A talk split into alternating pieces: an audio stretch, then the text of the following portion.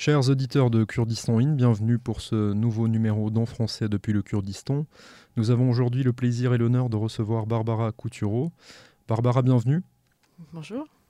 Euh, donc Barbara, euh, tu es la responsable de l'IFPO, euh, l'antenne d'Erbil de l'IFPO, donc l'Institut français pour le Proche-Orient depuis 2018, et ce jusqu'à aujourd'hui, encore quelques jours puisque tu, voilà, tu repars en France et euh, un nouveau responsable euh, va arriver en poste. Euh, donc nos spectateurs connaissent l'IFPO puisque nous avons déjà fait un reportage sur l'IFPO, tu nous avais décrit et parlé de l'institution. Donc pour revenir un petit peu à ton parcours, à toi, à titre personnel, donc tu as fait des études en archéologie, donc une licence en archéologie à l'université Paris 1 Sorbonne, spécialisation archéologie orientale. Euh, tu as fait ensuite un master euh, sur la même spécialité. Et puis tu as fait une thèse à l'université de Saint-Quentin dans les Yvelines. Euh, et ta spécialisation, donc ta thèse portait sur le troisième millénaire en Mésopotamie. Donc tu as soutenu cette thèse en 2013.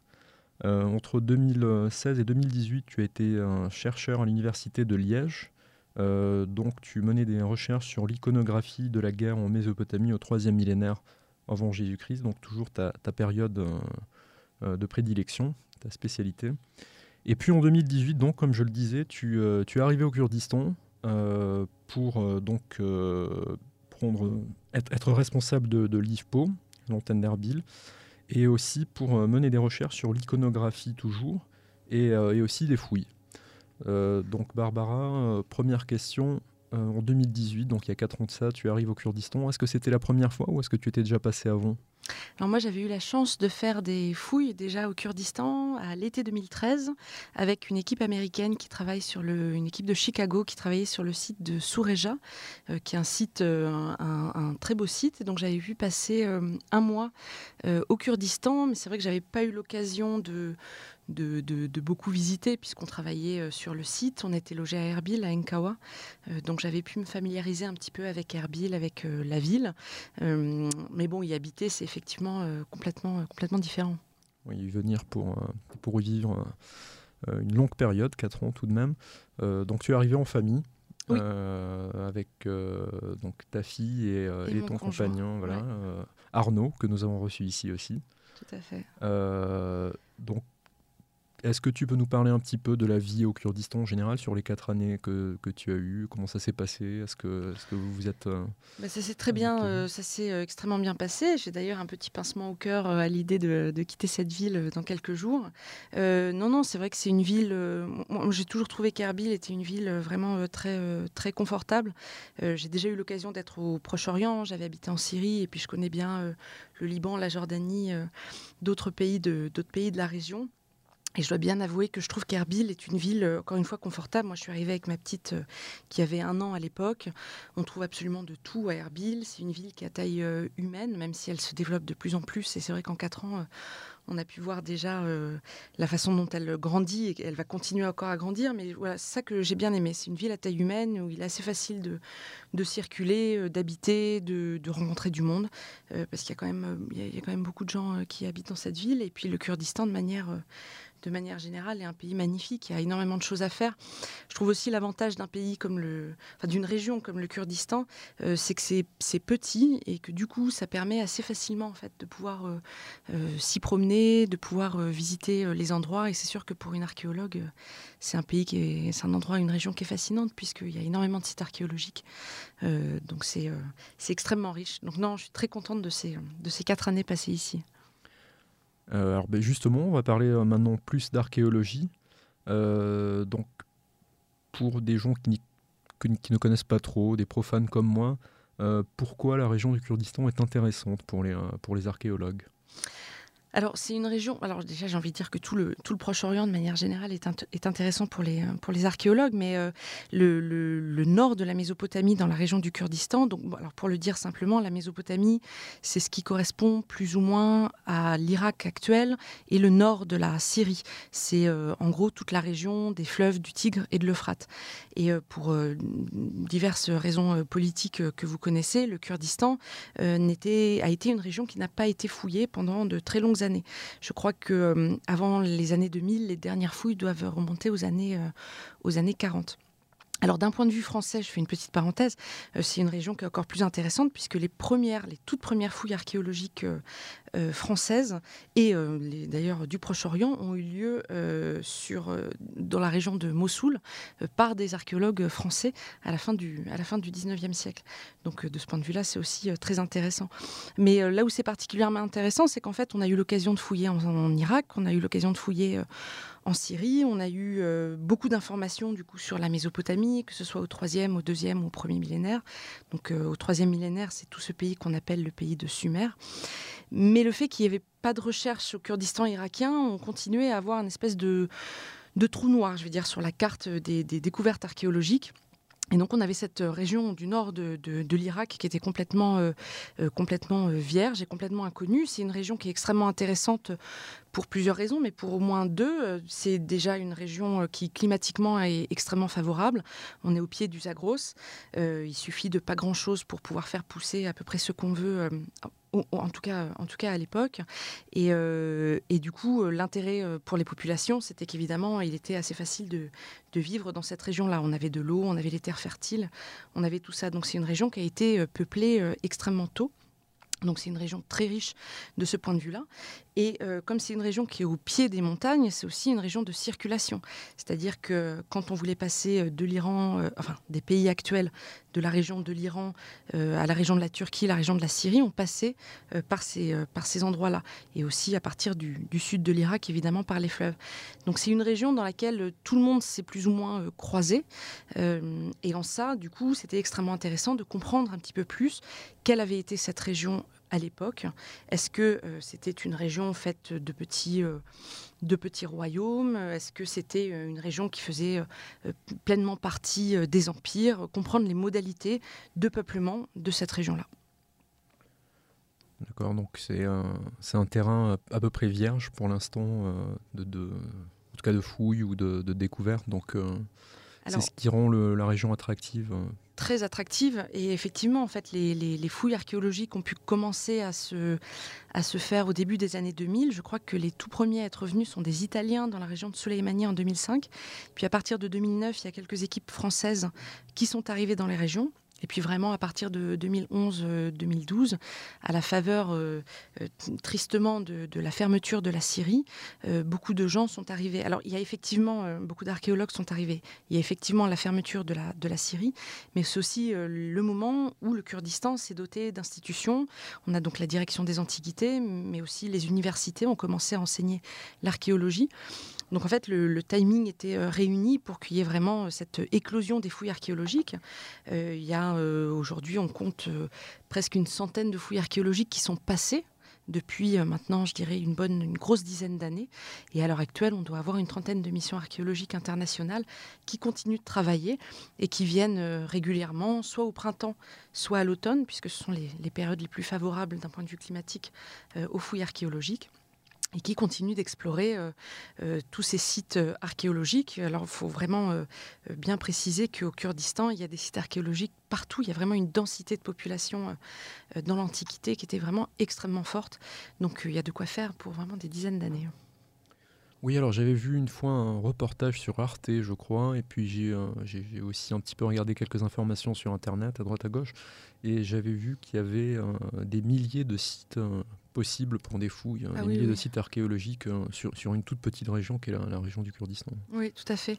Alors, euh, avant même que les fouilles archéologiques commencent euh, en masse, il y a eu ce qu'on appelle des, prospections archéologiques. En fait, les prospections, c'est une façon de trouver où se trouvent les sites archéologiques sans avoir à les fouiller. Donc concrètement, plusieurs équipes se sont réparties en accord évidemment avec la direction des antiquités du Kurdistan, les différentes zones. Et en fait, ce qu'on fait très, très, très concrètement, c'est qu'on parcourt euh, toute la, toute la surface du Kurdistan à pied et on ramasse ce qu'on trouve. Puisque quand un site archéologique est enfoui, euh, tu vas nécessairement trouver sur le sol des restes de ce site archéologique. Donc très souvent, c'est de la céramique, des tessons de céramique. Et donc si tu as une grosse densité de tessons de céramique en plein milieu d'un champ, il y a une très forte probabilité pour qu'il y ait un site archéologique. Et donc au début des années 2010, plusieurs équipes euh, euh, ont, ont, travaillé, donc on fait des prospections et on a pu comme ça chiffrer effectivement des milliers de sites à travers euh, tout le, à travers tout le, tout, le Kurdistan. Donc il y, a, même des cartes, je crois, avec la répartition des sites. Tout à fait. donc c'est vrai que c'est impressionnant, j'avais vu ça, il y en avait beaucoup. Et, puis il y a aussi une autre technique donc, dont Michael m'avait parlé une fois, ce sont les tels. C'est donc des sortes de collines qui sont en fait artificielles. On en voit beaucoup, beaucoup dans la région. Et en fait, sont. Est-ce que tu peux nous parler un petit peu de ça Oui, oui, tout à fait. En fait, euh, un site archéologique, euh, soit tu, as une occupation qui est temporaire. Alors attention, hein, là je, parle vraiment sur des millénaires, donc quand je parle du temporaire, c'est évidemment pas quelques jours, euh, mais même ne serait-ce qu'un siècle ou deux, ces sites-là du coup vont laisser effectivement beaucoup de céramique, mais après ils vont être nécessairement recouverts. On est encore une fois, je le répète, vraiment dans une région qui est, très fertile. On a aussi des phénomènes de, canaux, de fleuves et de rivières qui sortent de leur lit et qui reviennent, donc on, ça, ça recouvre évidemment ces sites. Et puis pour les sites les plus importants, entre guillemets, les sites qui ont duré pendant plusieurs millénaires, euh, puisqu'il y en a quand même beaucoup, euh, on a un phénomène d'accumulation en fait de l'occupation. C'est vraiment comme un millefeuille, c'est-à-dire que petit à petit, euh, une population, pour le dire de manière vraiment très schématique, une population va arriver, va construire des maisons, à un moment, cette population peut partir, les maisons vont tomber, et on va revenir et on va réoccuper le même endroit. Mais ce qui fait que ça a créé en fait des strates euh, successives qui s'élèvent en hauteur. Et donc effectivement, on repère assez facilement euh, si, euh, euh, si tu as l'occasion d'aller en fait sur la route entre Erbil et Dohou, qui a toute cette plaine qui est extrêmement fertile. c'est la plaine sur laquelle je travaille, la plaine de Navkour. Et là, on voit, ne serait-ce que sur la route, on voit toutes ces petites collines qui sont effectivement des collines artificielles, puisque tout ce relief est, plat.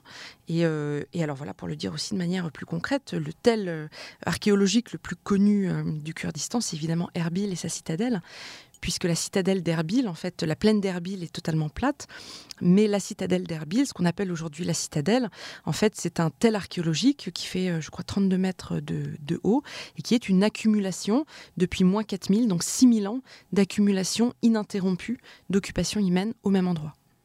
Oui, le, tel d'Erbil, donc la citadelle, c'est impressionnant. Hein, c'est une colline, il y a une ville qui est dessus. Euh, Exactement. Donc la citadelle que nos spectateurs doivent connaître puisqu'on a fait donc on était le bureau de l'IFPO lui-même se, trouve dans, la citadelle donc ouais, celui d'Erbil est assez impressionnant et la route entre Dohuk et Erbil que j'emprunte assez souvent et effectivement c'est une plaine avec euh, donc ces collines qui, euh, qui sont en fait artificielles voilà. tout à fait euh, et qui révèlent les anciennes occupations une partie puisqu'il y a évidemment plein d'autres sites archéologiques mais qui, qui sont moins, moins évidents à l'œil nu d'accord donc plus une de ces collines donc un tel plus il est important par la taille, plus euh, l'occupation est longue. a été longue. Tout à fait.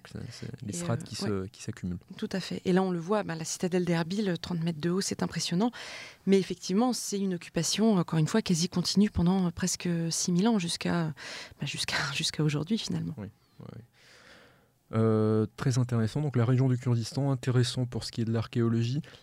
J'ai une question. Est-ce que les Kurdes ont pris parce que c'est vrai que dans les régions orientales, on n'a pas forcément euh, la même approche pour ce qui est du patrimoine, de l'histoire, etc. Est-ce qu'aujourd'hui, on peut dire que les Kurdes ont pris conscience de cette richesse et de, l'importance de, de l'exploiter, de, de, la connaître et peut-être de la mettre en valeur dans, à l'avenir? Oui, oui, tout à fait. Mais je pense qu'au début, en fait, il n'y avait pas, enfin, pendant très longtemps, euh, le Kurdistan n'a pas eu les moyens, euh, pour plusieurs raisons qu'on connaît, de se doter d'institutions. Maintenant, ces institutions fonctionnent. Donc, on a des grandes universités, qu'elles soient publiques ou privées, euh, qui, qui ont des départements d'archéologie. La dernière en date est l'université de Douk, qui s'est munie, je crois, il y a un an ou deux, d'un département d'archéologie on a donc une direction des antiquités dont la, direction générale est à Erbil et ensuite chaque province a une sous-direction euh, régionale qui s'occupe de toutes ces affaires-là. Euh, toutes les équipes archéologiques internationales qui travaillent au Kurdistan travaillent avec euh, des collègues kurdes qui prennent part aussi effectivement activement à la fouille. Et puis oui, cette question du patrimoine, évidemment, elle est, elle est, prise en compte.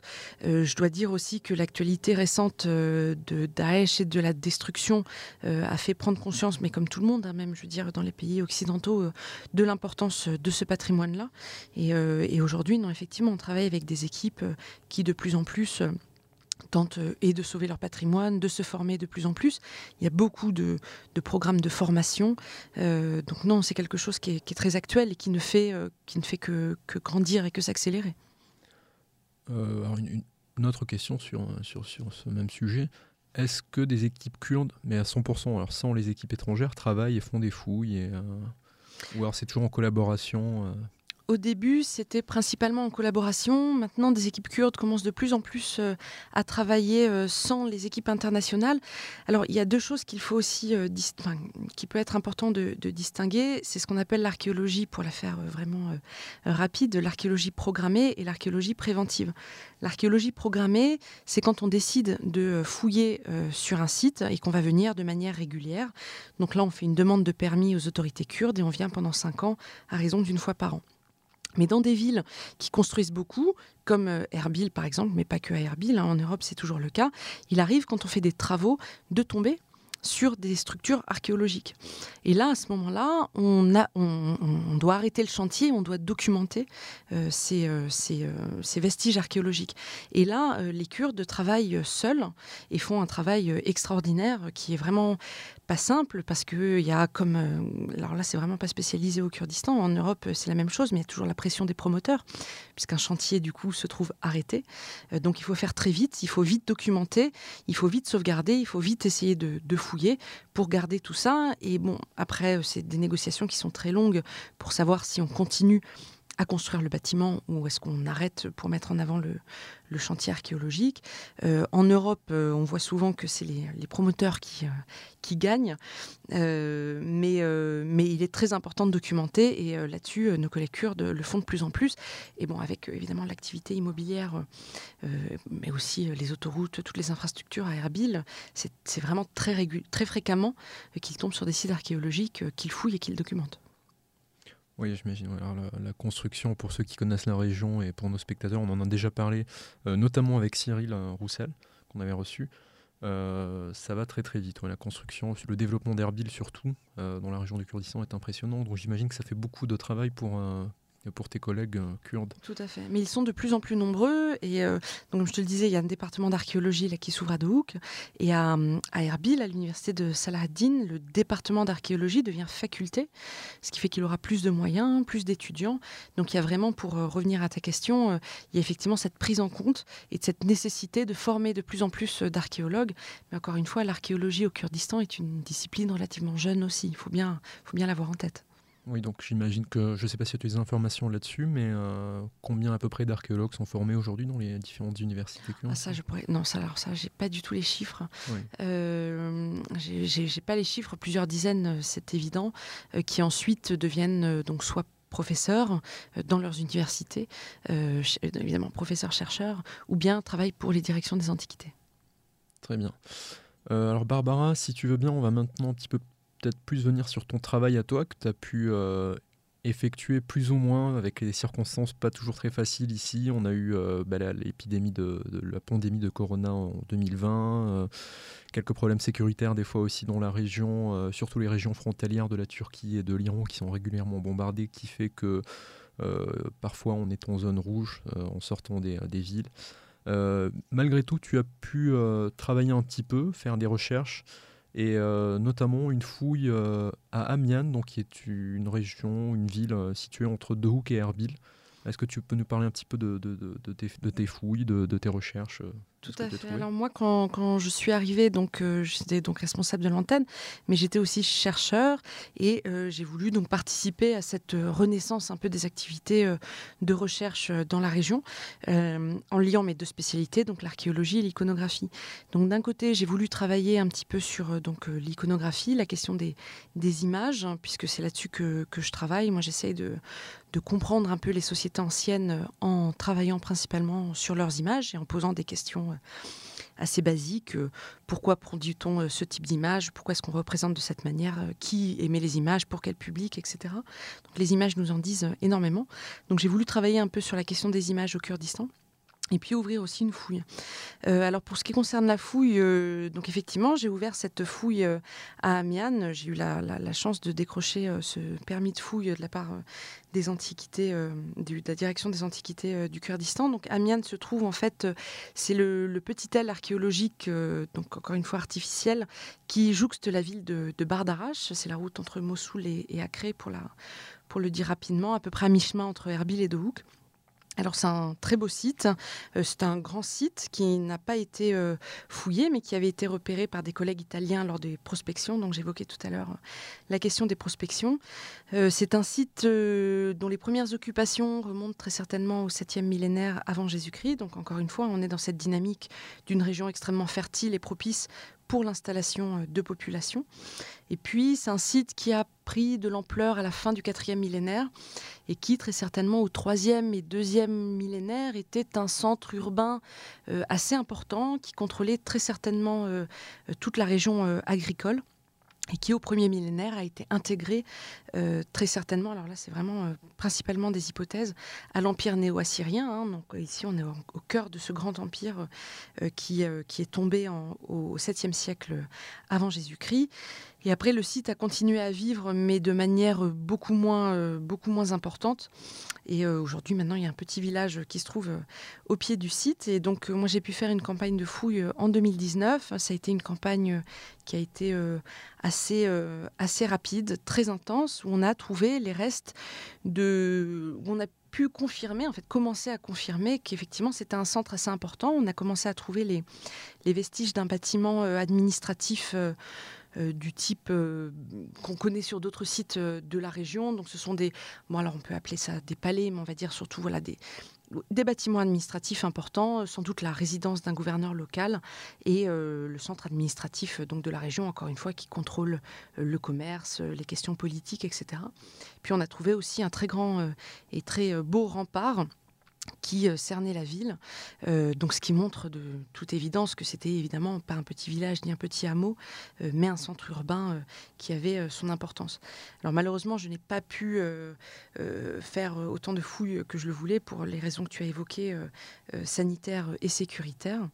mais il est évident que ce site, ce site est un site très important et j'espère pouvoir y revenir très très vite. Et puis sur la question de l'iconographie, alors c'est vrai qu'on, bon alors les recherches euh, ici archéologiques, comme je le disais, sont plutôt récentes. Euh, on ne trouve pas de support euh, figuré, enfin d'objets avec des représentations figurées tous les quatre matins, donc il y en a encore assez peu. Et c'est vrai que ce sur quoi j'ai le plus travaillé, c'est les reliefs, puisqu'on est dans une région, on est donc au, pied du, Zagros, une région montagneuse. Et alors, bon, pour tous ceux qui connaissent le Kurdistan, c'est assez évident, hein, les montagnes tombent directement, puis on a la plaine. Et donc sur cette espèce de, sur ce mur de montagne, très tôt, Dès le troisième millénaire, on a commencé à, graver euh, des bas-reliefs. Alors pour la plupart, c'était des représentations de, rois locaux, parfois avec des inscriptions. Et euh, ces bas-reliefs sont extrêmement intéressants parce qu'ils nous disent aussi beaucoup euh, de la façon des influences, puisque par les images, on peut voir quelles sont les, influences en fait à partir de quelle autre région voisine on se raccroche. Donc c'est assez intéressant de voir que le Kurdistan a développé certains motifs iconographiques euh, très certainement un peu plus tôt que d'autres régions et qu'il est fort possible euh, que le Kurdistan, d'une certaine manière, ait pu euh, imposer, entre guillemets, enfin pas imposer, mais que d'autres régions se soient, se pris euh, des motifs euh, kurdes. Alors pour donner un exemple, et tu évoquais Michael euh, tout à l'heure, il y a des formes de chèvres, il y a des chèvres qui ont des cornes très particulières et qui sont spécifiques du Kurdistan et qu'on retrouve dans l'iconographie du sud de la Mésopotamie. Or ces chèvres ne viennent pas du sud, elles viennent du nord. Et donc ça montre aussi qu'il y avait des contacts très tôt entre les régions et que le sud de l'Irak a pris ces motifs, se les sont appropriés. Donc c'est voilà, c'est des choses qui sont qui sont intéressantes. C'est une goutte d'eau dans euh, l'intégralité des recherches qu'on peut faire, mais c'est ces petites recherches là qui permettent de, de comprendre un peu mieux bah, où on est et comment euh, comment cette région là s'est euh, développée finalement. Oui, en parlant de cette chaîne, alors je ne me rappelle plus du nom. On a une description et des photos sur le site internet. C'est une sorte de bouquetin très particulier à la région. Euh, donc nos spectateurs pourront aller voir et il y a plus d'informations. Euh, je ne me rappelle plus du nom. Hein. merci beaucoup Barbara, tout ça a été euh, très intéressant. donc désormais tu, tu es rentré en France donc dans quelques jours. Dans quelques jours, voilà, vous êtes reparti en France toute la famille. Euh, est-ce que tu peux nous dire ce que tu vas faire? Quels sont tes projets futurs? Je crois que tu vas travailler au Louvre, si je ne me trompe pas. Tout à fait. J'ai été recrutée au, Louvre pour, euh, pour euh, la responsabilité des collections justement de, sur la Mésopotamie, des périodes, disons, du néolithique au, troisième millénaire. donc je vais continuer à travailler sur l'Irak. J'ai encore ma fouille et j'espère pouvoir retravailler très vite. Et je vais aussi monter des projets, enfin j'espère pouvoir monter des projets avec les musées du Kurdistan et d'Irak. Et euh, je reviens bientôt, puisque dans deux mois aura lieu un colloque justement archéologique que je monte avec une collègue à l'INTENU à l'IFPO fin octobre, sur justement euh, les recherches au Kurdistan sur le deuxième millénaire, et pour faire une espèce de petit bilan en fait des dix dernières années de, fouilles archéologiques au Kurdistan, et qu'est-ce qu'on a compris, et quelles sont les perspectives maintenant qu'on peut donner aux recherches sur cette période très particulière qui est le, deuxième millénaire. Donc je pars pas vraiment, je reviens et, euh, et euh, j'espère pendant les prochaines années euh, pouvoir revenir à plusieurs reprises. C'est très bien, donc ce n'est qu'un au revoir, c'est très heureux. mais je te souhaite toute la réussite du monde et finalement tu vas continuer à Paris à travailler sur, sur ton domaine de prédilection qui est la Mésopotamie, troisième millénaire. Tout à fait. donc mais à très bientôt, j'espère. Alors, tu seras de retour en octobre. Et puis, euh, merci beaucoup de, nous avoir euh, informés sur, euh, l'archéologie. quant à moi, chers auditeurs, je vous dis à très bientôt pour un nouveau numéro de Dans Français depuis le Kurdistan. Merci, Barbara. Merci à toi.